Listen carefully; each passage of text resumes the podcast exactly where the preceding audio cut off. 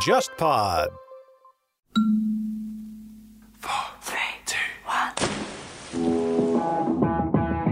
大家好，我是乐东，大家好，我是笑凯，欢迎来到海格力斯电台。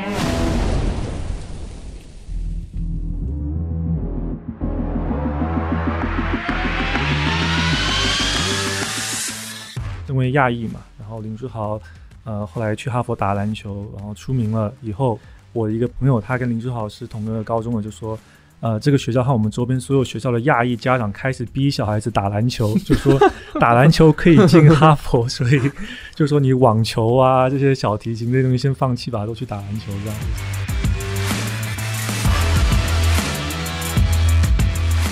这家公司在我面试到最后一轮的时候，对，他给我设了一个场景，说比赛还有最后的五秒钟，嗯呃，你要做怎么样的处理？你会传还是自己打？这根本是送分嘛，就 就是送问题，不要送问题，肯定自己打。穆兰特后来到那个大学打球的这个机遇也是很很奇葩的一件事情。他是在他们球队另外一个球星呃在被球探看的时候，然后那个球探呢刚好是肚子饿，所以他要去呃那个小吃部买个东西，然后就经过后面那个比较隐秘的那个球馆，然后看到莫兰特在里面练球，然后他就觉得这个人怎么这么厉害，结果他一个礼拜之内就签了莫兰特。欢迎来到海格力斯电台，我是乐东。Hello，大家好，我是笑凯。哎，今天是两位篮球帅哥来到我们的节目啊。对，所以你不觉得我都激动了一点吗？好，那我们来介绍一下我们的嘉宾。呃，一位是 David，然后他以前是美国的高中篮球运动员，毕业于斯坦福，征战过 AAU 的比赛。呃，你好，你好，大家好。啊，另外是 Leo，然后之前是 CUBA 的球员。嘿大家好，我是 Leo，呃，我跟东东是大学同学，那也在大学的篮球队帮助我们学校打了一段时间的 CUBA，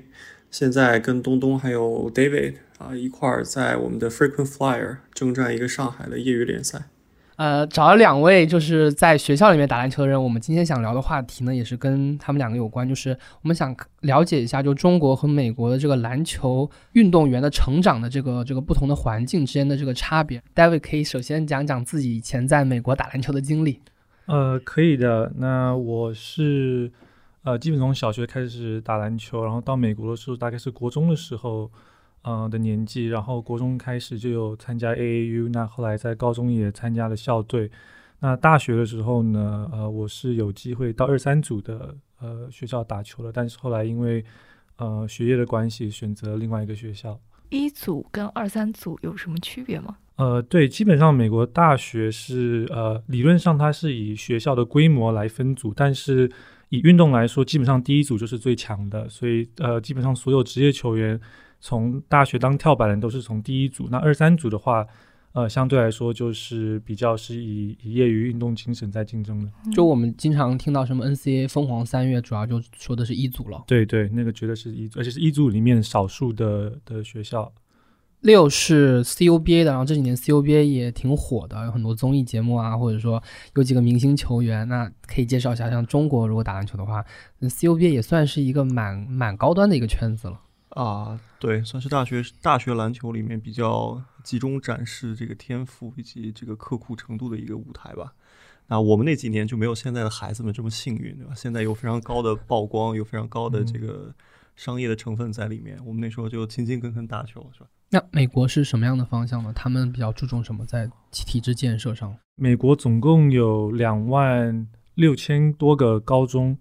那有大概一就是任何时段大概有五十万的高中生都在打篮球，有五十万的，就水平还是比较高，是经受过系统呃训练的。但是我要我对对对，我要讲的是说，大概只有百分之一不到的人可以打到 NCAA 的第一组，就是算最高的水平。那第二组呃也是差不多百分之一，那第三组可能高一点一点四，所以大概就是五十万这个那个篮球运动员里面，可能就是百分之三可以到大学去打篮球，那其实是不到百分之一可以去打就是最高水平的篮球，所以其实你命中率是很低的。就任何体育里面，其实能往上走的人都是金字塔尖非常非常小的。呃，对，所以这边要讲的是说这些学生怎么样受到关注，然后怎么样出名，因为那基本上呃，美国的就是业余的篮球其实已经非常商业化，这是我我个人的意见，但是也是也是一个事实。我觉得就是有很多的这些商业机构网站会把每一个高中的比赛的结果都会放在网上，然后会给每个学校排名，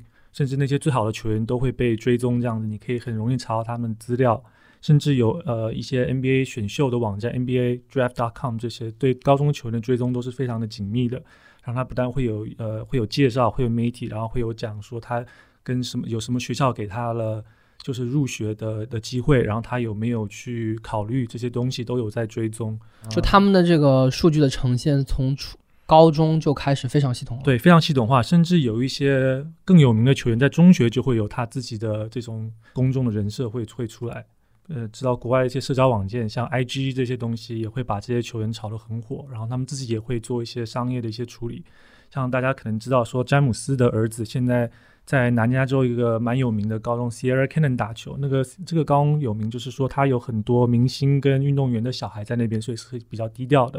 所以他其实是不让一般媒体进去有太多的一些干涉，可是他们自己反而会去请。这些制作公司来帮他们拍视频，然后追踪他们自己的故事。因为现在他们这些运动员啊，这些公众人物就很早就想要把自己的人设做出来。就这个的话，它的商业非常的深入了，非常非常的深入。然后如果打得好，或者你打的学得好，你都都第一时间会曝光了。真的就是像呃剪辑一样，就是你一场比赛完，然后可能比较有名的球员，马上他的。所有的一些精彩的的这些视频什么，马上在二十四小时之内，甚至八小时之内就会上网，然后就会有很高的点阅率。哦，刚刚讲是高中的部分，那其实美国大学在选球员的时候，它更注重的是体制外，呃，所谓的 AAU，AAU 是呃 American Amateur Union 的一个缩写，Amateur 就是业余的意思。然后它是一八九七年创造了一个机构，它本来是在管呃美国的业余运动的。整个的机制，后来美国立法就是奥林匹克的这个机构就把成人的业余的管理就是分布在他他的体制下，所以 AAU 就变成是专门在管呃青少年的运动。那大概一九八零年的时候，可能因为 NBA 那时候也是最火的时候嘛，对不对？那时候有很多球星，所以 AAU 就开始发展的很快，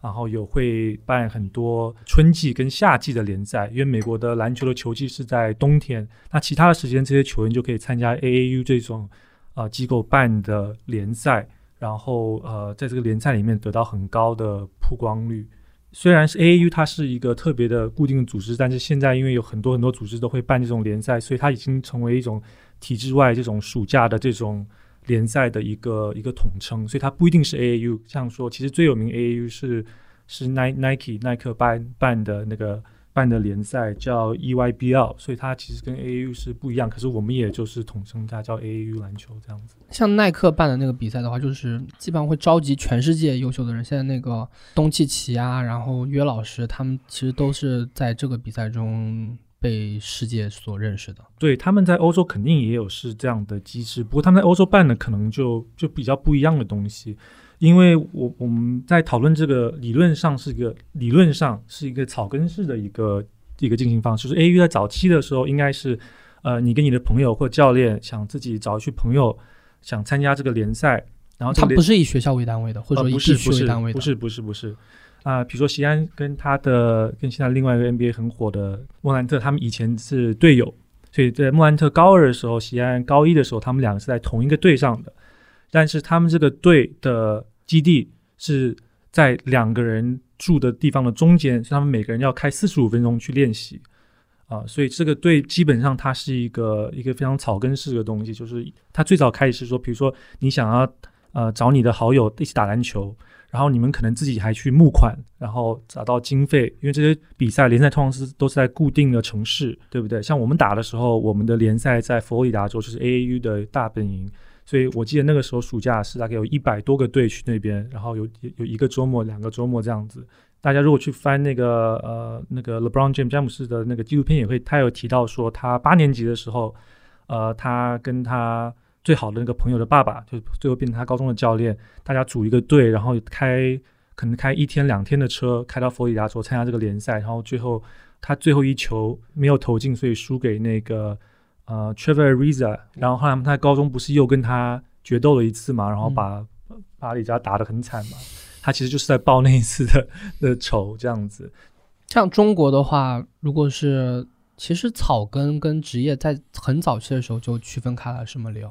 哦，对，像是草根联赛，像 David 这样这种可能没有赞助，自己自发的去比赛，像这种在国内，这种这种会比较多，而且会多数会活跃在这种社区或者是企业，或者说是什么村乡镇这种这种级别，会有一些这种草根的联赛在。那活跃在里面的人呢，除了这些企业或者乡镇里面本身的人，还有一部分是外面请来的外援。这个就是嗯大学、大学生篮球或者是职业半职业球员如何赚钱的另外一种方式，就被这些人请去之后会按场计费，或者是按按球季计费，这个是业余的。那相对比较，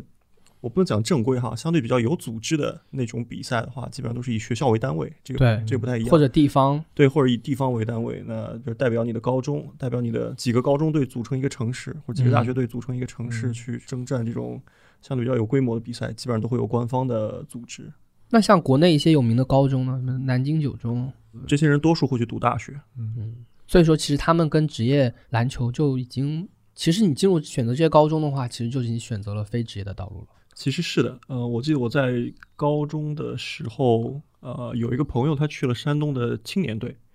啊、他有讲说最近啊、有一些就是青训的缺口，要不要来？其实大家选拔人才的时候，基本都在特别青年队哈，基本都在高中以前。嗯到了大学，你如果前面有一段时间没有接触过这种非常系统的训练的话，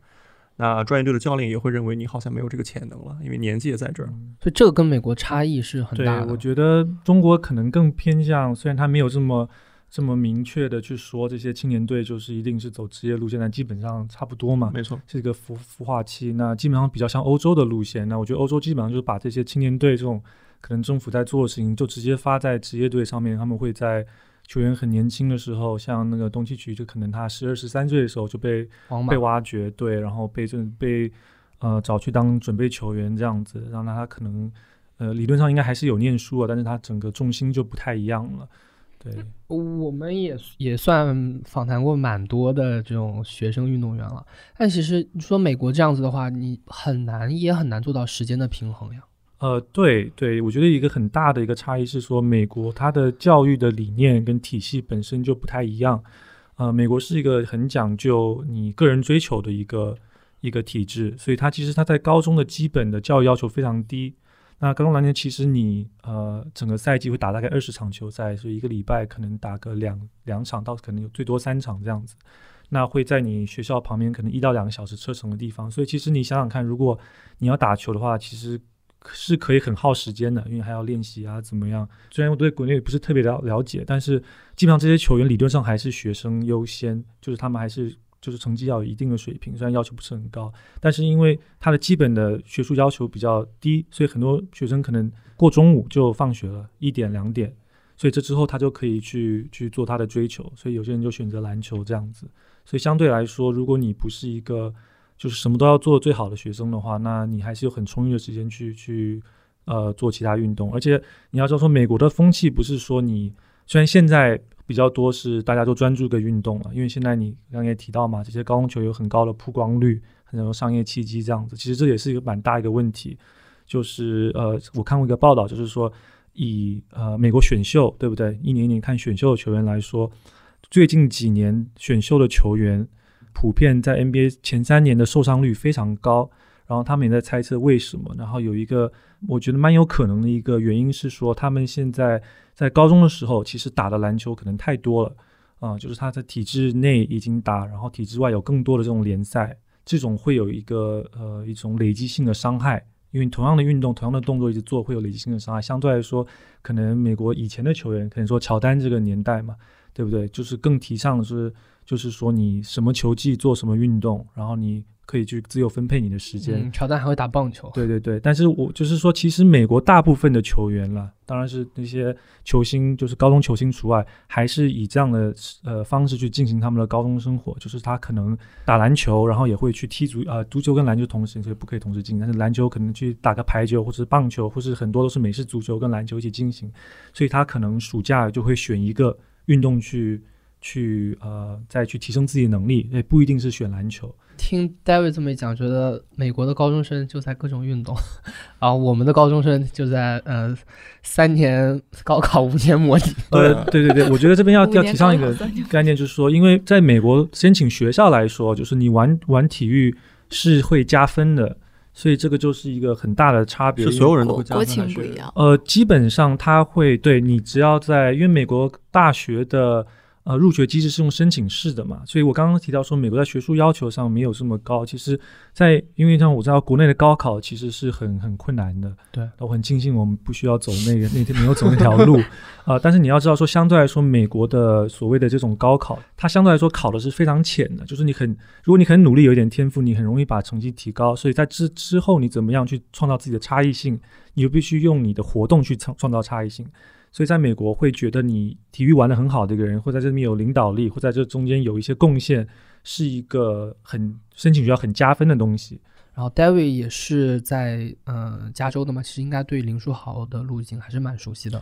我对我其实蛮早就开始关注林书豪，因为林书豪的高中在我的学校的旁边，然后他的篮球队的一个学长是我蛮还还 OK 的一个朋友，我们在大学一起打球，然后我跟林书豪的哥哥也有一起打过球，这样子啊、林书豪在高中的时候，他呃高三那一年打得最好了，可是后来受伤，所以没有没有继续打。但他高二那年我有去看过他一场比赛，他那个时候就很优秀，虽然看不出来是 NBA 的的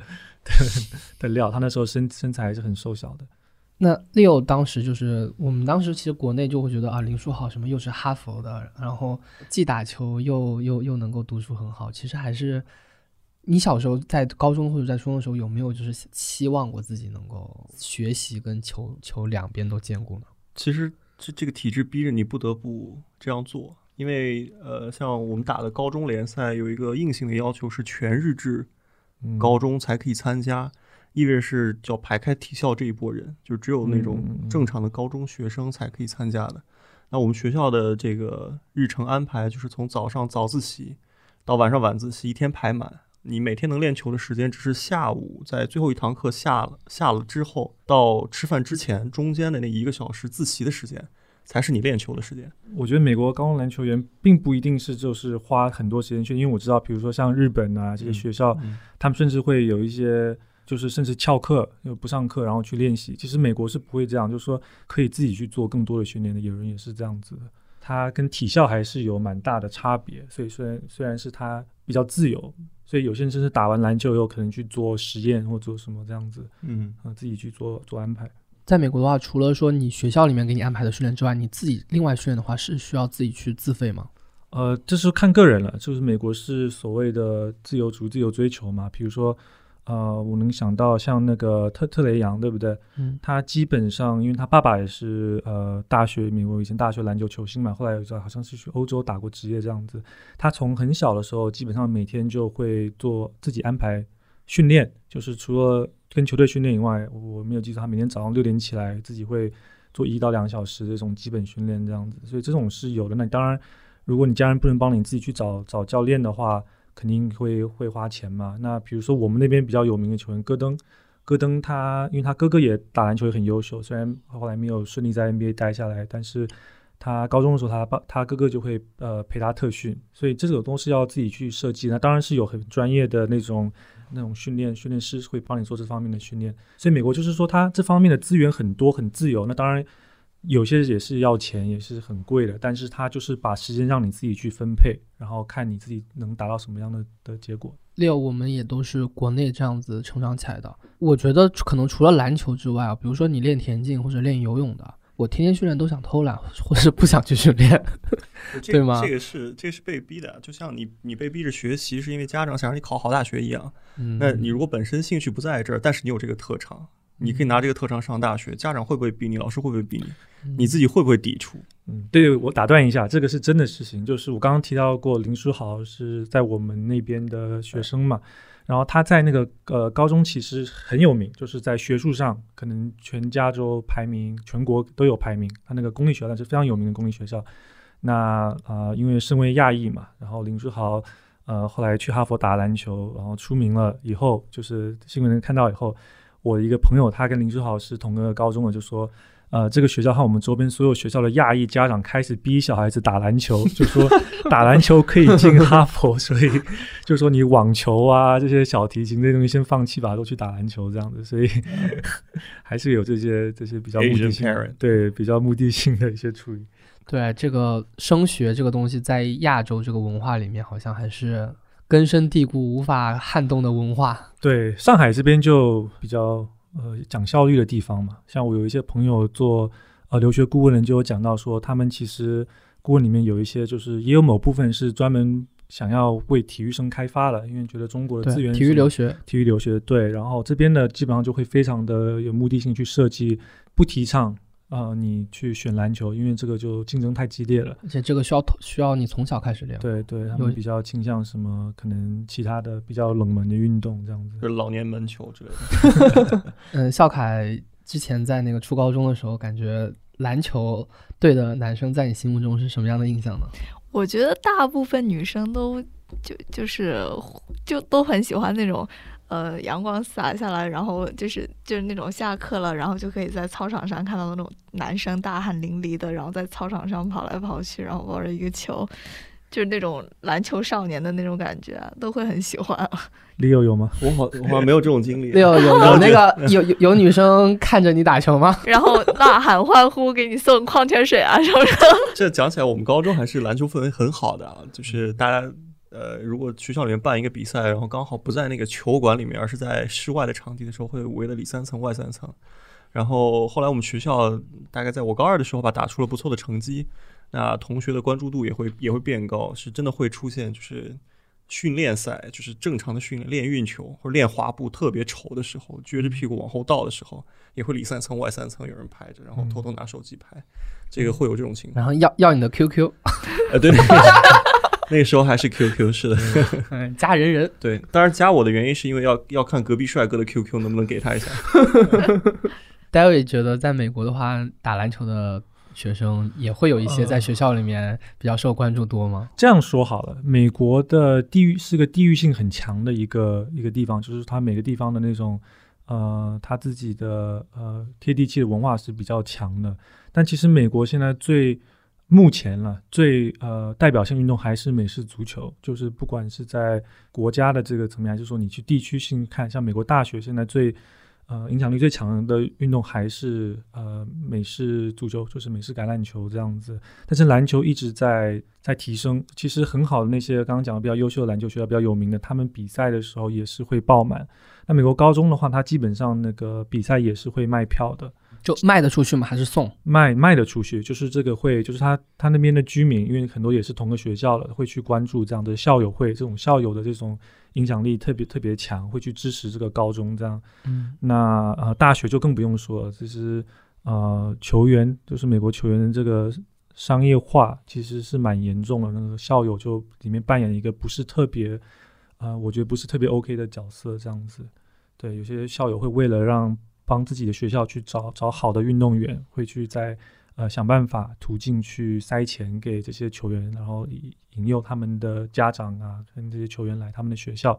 呃，怎么说呢？是一个蛮蛮商业化的一个形态，但是在学校打球的话，基本上呃是一个呃还是一个蛮蛮正面的东西，就是同学啊，然后那那当地的一些校友还是会蛮支持的。在我们国家初高中的校友没有那么那么强的感受，大学其实有一些名校是还还有的。那为什么像美国的话，你能说你像像你之前提到，就是你高中的时候就会有校友来支持，甚至是不惜重金，那他们做这件事情的目的何在呢？这样说吧，美国很多学校都是私立的，私立学校它可能在政府那边拿到的钱就没有这么多，然后它要靠很多校友的支持来募款，呃，来来做一些更大的一些拓展这样子，所以校友会就相对来说变得非常重要，就是它不但是一个呃地位的象征，也是一个裁员的很重要的一个一环这样子。那你怎么样让校友来呃做对学校还有感情投入？体育是个非常好的途径。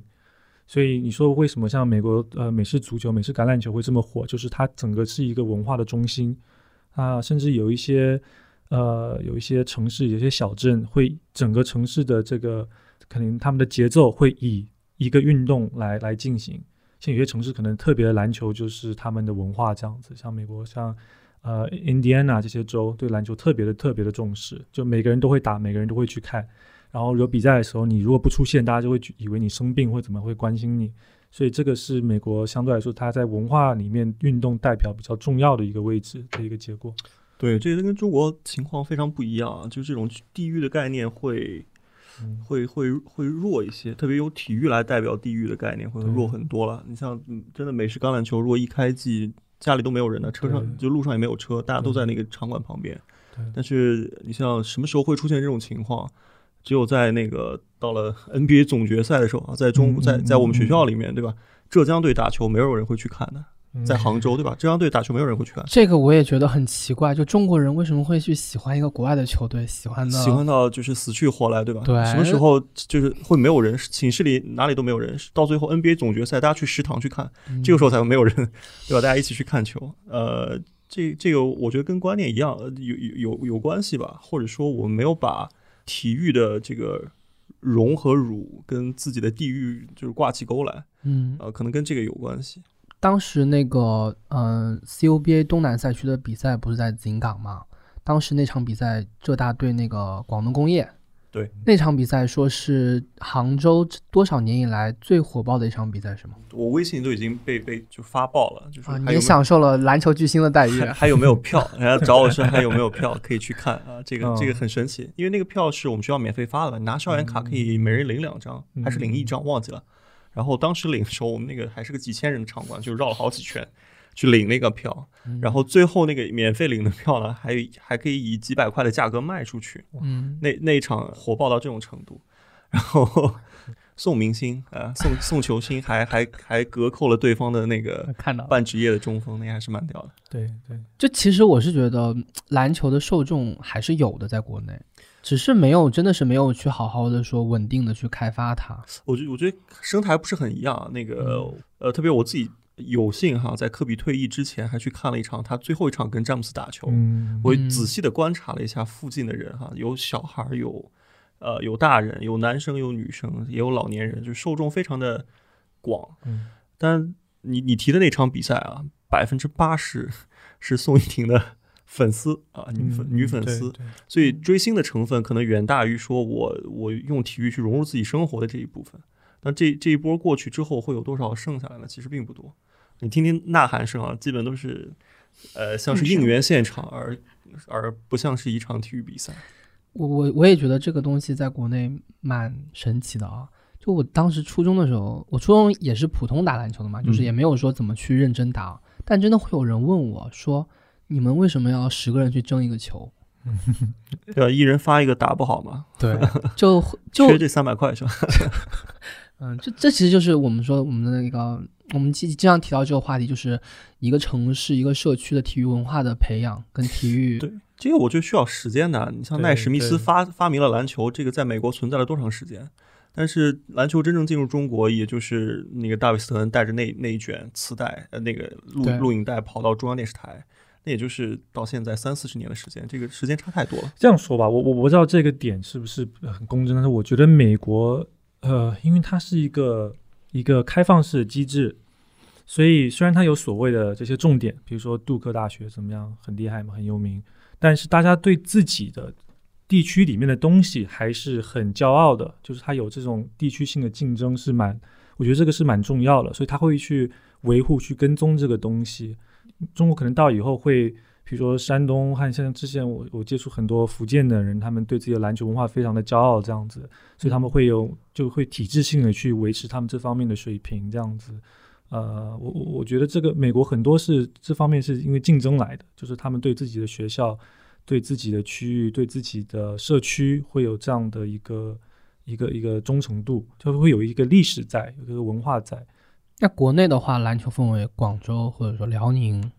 我觉得越靠南越好，我反倒是这样觉得，因为那个呃，第一是老板们会有这种的荣辱观在这里，就是自己的企业球不能输，那他会花钱培养自己的球队，当自己球队感觉也也到不了那个水平的时候，他就花钱买人过来打。对，这个其实还是非常看个人爱好，或者看这个资本的爱好到底在什么地方。如果这个人刚好我喜欢花钱看人打球，嗯，那我就花钱喽。我们在大学的时候也有这样的一个。呃企业主啊，他自己是非常非常他做实业的，但是他非常喜欢做这个篮球相关的事情。他做了一件事情，就是在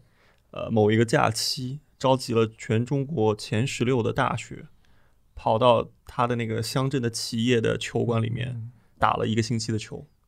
所有的机票、食宿，然后所有的开支都由他负责啊，有钱任性。那是基于个人的喜好的话，像美国也会这样子吗？就说某个老板，当时那个我没办法评价说这是不是他原因之一啊，那他可能也是帮自己的小孩子去募集一个呃，去去面试一下这些大学到底怎么样。他小孩也是打篮球打他的，他小孩本身不怎么喜欢打球，但是他父亲喜欢打球，就逼他打。他小孩先天条件并不是非常好啊、但是他父亲喜欢，又砸钱培养，又找了这么多人来看他到底适合上哪一所大学啊。他最终还是上了一所全国前三名的学校啊，嗯，所以厉害厉害，对对对，有点 像，我不知道，我我我有听说是美国美国大学可以就捐个楼，然后换一个入学的名额，会这样吗？可能不用一个楼，但是你一个楼的话还应该要进。对对对，美国的球员就刚刚也提到嘛，理论上呃就是业余的这些高中球员是不可以拿呃拿钱或者呃就是得到利益的，但是呃基本上会变相的变商业化，就是刚刚提到 AAU 嘛，AAU 的话其实呃尤其是过去这几年，因为他们发现说这些球员的曝光率非常高，呃他我说他们就是这些。品牌，呃，像 Nike 啊、阿迪达斯，然后甚至一些大学，他们对这些球员要关注，要想办法把他们拉拢，然后来自己的学校嘛。所以刚刚提到像校友会跟这些品牌，像这些运动品牌，会想办法去赞助这些 AAU 的球队。因为刚刚提到说 AAU 开始的是比较草根性的一些发展，就自己去募款怎么样。然后当然这其实是比较比较困难的，嗯、因为这个资源嘛，对不对？你跟而且我们也知道很多很好的篮球员，他们的出就是出身都不是特别好，像詹姆斯这样子，他还是单亲，然后住在贫民区这样开始的时候，那这些这现在这些品牌跟这些呃校友呢，就会想办法去赞助这些 AAU 的球队，呃，然然后更早跟这些球员接触，跟他们打成一片。像说你高中理论上是不可以呃以商业化的的方式，比如说你不可以用。用体育奖学金的方式去去吸引一个球员，这是高中是不允许的。呃，像我高中的时候，就是虽然是我是靠篮球经营，但他们呃理论上也是一个东岸的一个慈善家帮我付大部分的学费，就是他不是以运动员的身份去名义去给你这个好处，因为这样是不合法的。但是像 AAU 的话，它其实不在这个管辖之内，所以甚至现在是什么样的情况，就是会像 Nike 还有阿迪达斯这些球球品牌就会赞助这些。球队，然后这些球队，呃，不，这些 AAU 球队就会变成非营利组织。非营利组织以后，它基本上不需要受任何的审查，甚至有很多的教练，他们可以拿到很高的薪水。这个这多少就就不知道了，因为他不用公开的，或是他你你不知道他拿到多少好处。所以简单来说，好，你可以去看说这些 AAU 球队比较有名 AAU 球球队的球员为什么都到可能他们更倾向，或是跟品品牌更更接近的这些学校，比如说杜克是是 Nike 的。那他的球员，呃，可能在 AAU 的时候就是加入刚刚提到的 Nike 的呃 EYBL 的系里系统里面的队。那他这些球员大多数最后都是到了 Nike 赞助的学校，这个是不是一个巧合？我觉得你明眼的人很很容易就了解嘛，这个一定是有它的玄机在里面的。那也是就是基于就是说他这些品牌愿意去砸，说明这些球员在后期或者以后未来的话，它的商业价值是巨大的。没错，所以刚刚讲到你问我西安的事情嘛，所以我就去查了。所以西安跟穆兰特在刚开始的时候，他们的球队是根本没有人赞助，就是那个时候西安是高、高一嘛，就是等于现在国内的国三。那时候穆兰特是高二，但后来他们打得好了以后，所以隔年那个西安就被被拉去打艾迪达斯的呃 AAU 球队，所以他的那个衣服上都有艾迪达斯的那个标志。肯定阿迪达斯就是希望在这个过程中可以跟西安就是混得比较好，混得比较熟，所以最后没有签下来。但是这种事情很很常见，像我们也知道说詹姆斯他之前有出过事情嘛，他在高中的时候，呃，我忘记是哪一个公司，可能是 Nike 吧，就是帮他拿到了一些好处，呃，然后后来也出了事，因为理论上是不可以有这种呃赞助的，就是这些赞助商跟校友会会用各种方式去用用绕一圈。给可能给他们家长好处或怎么样去圈圈这些球员去跟他们示好，这样子是蛮讽刺的。因为这些球员其实已经非常商业化，但他们自己名义上拿不到各种的好处，像呃很多现在退休的 NBA 球员也也有谈到这个事情，像那个 Jalen Rose，杰伦罗斯就被科比打爆的那个，对对对对对，就是打爆他自己讲到说，他们虽然在他的大学的球队非常有名，在那个 Michigan，对不对？密歇根，对对，密歇根五虎嘛，他就讲到说，虽然我们在那个很有名，但是我们连吃饭的钱都不够，就是他们帮学校赚这么多钱，但是他们自己拿到本身拿不到利益。这个国内情况其实更差了。我们高中的时候，你不要说没钱赚，你还要交钱去打比赛，车旅费都要交的，所以这个对，至少国外还有赞助商，对吧？对还可以至少在在那个装备上，对吧？对啊，对我我们只能自己掏钱去比赛的那个学校里面去买他的呃那个红烧茄子盖饭，但是 嗯钱钱钱是钱是既没得赚又要赔进去。给大家一个数据好了，这样大家也知道说，就是 NBA 呃里面穿 Nike 的的鞋子是最多的嘛，是嗯，对不对？可能百分之五十以上嘛。嗯，那现役的 NBA 球员，现在现役就是呃上面有大概四百五十到四百九十五吧，如果你要算这些，边缘球员，边缘球员的话说不稳定的对不球员，有三分之一都是打过 Nike 的 AAU 的。然后如果把这些国际的这些这些球员拿掉的话，在二十七岁以下这些年轻球员里面，百分之五十以上都是打过 Nike 的 AAU 的。所以说他们在这个 Nike 体制里面已经成长了这么久，所以他们的习惯和他们欣赏的东西和品牌肯定就会这个有一定的关系嘛。但是耐克在中国也有做这些动作，耐克高中联赛有几年还是挺火的。其实对这个在高中生，特别是在就全日制高中当中，还是非常非常荣耀的一件事情。对，嗯，耐高，对，那个我们那个年代就已经有了，然后那个阶段是。呃，山东省的前八名的学校才有资格去打这个球，非常难得的一个机会。你如果获你你的球衣就是你在学校里面走的时候，中间有个 Nike League，你是不得了的，然后下面写中国，对吧？这就是非常不得了的一件事情对。呃，的确的确有做类似的动作，但是所谓商业化其实并没有到那个程度，也没有人来看的。就是你的广告也只是打给那几个裁判和你身上穿的这个带 Nike logo 或者耐克联盟的这个衣服所带来的这一些曝光。对，不过刚刚像讲到是讲到那个莫兰特嘛，对不对？其实他后来就没有，就他虽然跟西安同一个队，但是后来西安就跑到艾迪达斯那边。那莫兰特他其实并没有运气这么好。那其实他的莫兰特后来他到那个大学打球的这个机遇也是很很奇葩的一件事情。他是在他们球队另外一个球星呃在被球探看的时候，然后他在后面做训练，可是他那时候他的水平已经很高了。然后那个球探呢，刚好是肚子饿，所以他要去呃那个小吃部买个东西，然后就经过后面那个比较隐秘的那个球馆，然后看到莫兰特在里面练球，然后他就觉得这个人怎么这么厉害，然后他们其实都会给这些球探准备球员的资料，像一本书，像这边我们现在有什么球员，他的特征，他的排名怎么样。莫兰特那时候连连这个这个本子里面都没有介绍这个球员。然后结果他一个礼拜之内就签了莫兰特，然后莫兰特两年之内就变成 NBA 选秀第二名嘛，对不对？刚刚提到，就是说，呃，整个美国的，就是篮球体系其实是很商业化的嘛。嗯、商业商业这一块做的非常的成熟。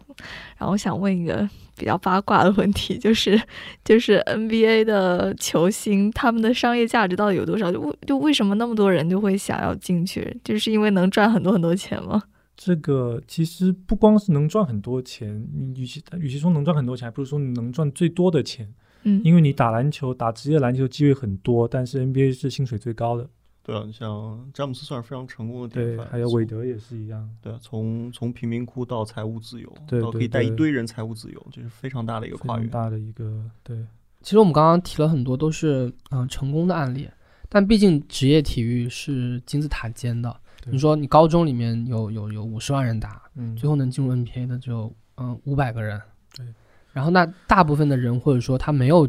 走上这个路子路子之后的话，那他会有哪些分支呢？比如说像 Leo 的话，打完了 CUBA，其实也也去了一个很好的大学嘛，在国内，嗯然后也也找到了一份非常好的工作，然后等于是篮球成为你的业余爱好，就是这是一个很好的一个过渡嘛。我觉得运气蛮好的一点是我去了一家比较大的美国公司，然后在面试的时候，他非常着重看你之前跟体育相关的经历。哎就是你不就 你不就是卖水果吗？对对对，就是就是这家这家公司这家公司在我面试到最后一轮的时候，整场就没有聊跟任何业务或者说是相关的问题。他给我设了一个场景，说比赛还有最后的五秒钟，嗯，你拿球，呃，你要做怎么样的处理？你会传还是自己打？这根本是送分嘛，这 送问题，不要送问题，肯定自己打。嗯 当当时怎么回答的？但我讲说，我肯定会自己打。那原因是我传球的话，可能会有一定的这个，可能会有更大的几率被抢断断掉啊、但但我我可以着眼于现场现在的这个问题，就是我面前这个防守人，然后做出相应的这个进攻的判断。我对这个更有把握，我自己觉得这个更有把握。嗯啊，这然后个没有标准答案的，对，我没有标准答案你随便怎么答就好了。但他最后问到这个问题，其实就其实他已经考量过其他的了嘛，对就是想跟你闲聊，面试官也累了，就是大概这样。对，美国是比较多元化。像我一个很好的朋友打篮球，在大学的时候打篮球，朋友他后来去哥伦比亚大学念了医学院，然后他在申请的时候，他的面试官是以前的 NBA 一个球员，忘记名字了。那个球员以前是呃是甜瓜的队友啊、嗯在那个纽约吗？在 no，在那个金砖金砖呃，嗯。掘金队。掘，金。掘掘金队，掘金队，然后他就说他在考那个在练习考那个医学院的那个高考的时候，那个田瓜还有帮他补习这样子。就帮他问他题目，给他给他回答，这样。就是我觉得美国相对来说就是一个比较呃多元化的一个社会，他会觉得你在一方面的成就会证明你这个人的能力很强，所以当你，跨界的时候，这个其实是加分的。没错。对对，像那个 NBA 球员，他在打 NBA 的时候也不可能去做科学研究或怎么样，但是他会觉得说你这方面的成功表示你是很有毅力的一个人，所以你想来念医学院，只要你的基础科学的知识达到了，我们不会给你说这前面的路扣分，或是觉得你白走了这样子。可以这么理解，但是后来我在了解面试后面更多的事情的时候，也发现了说他们在问你过去做过什么样的事情的时候，其实是每一个问题后面都有背后的原因。嗯比如说他问到你运动相关的，其实是看你的呃专注度，看你的坚持，看你的团队协作能力，看你独立解决问题的能力，嗯以及在复杂的情况下如何做出决定。这个是在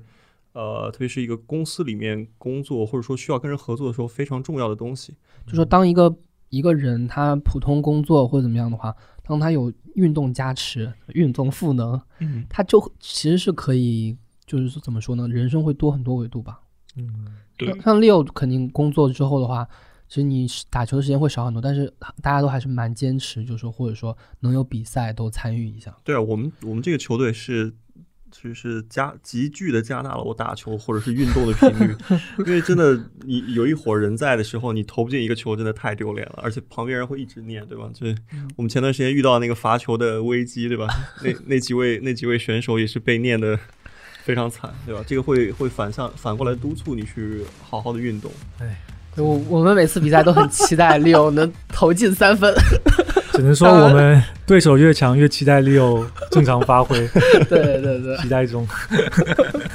对，现在最近最近又被 David 念要要要减肥了，要要把要把体重控制住。没有，因为 Leo 是我们队上的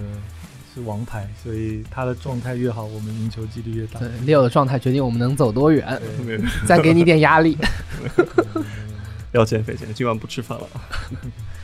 好的，那感谢两位嘉宾跟我们分享专业又精彩的篮球内容。那我们下期节目再见。好，我们下期再见。拜拜。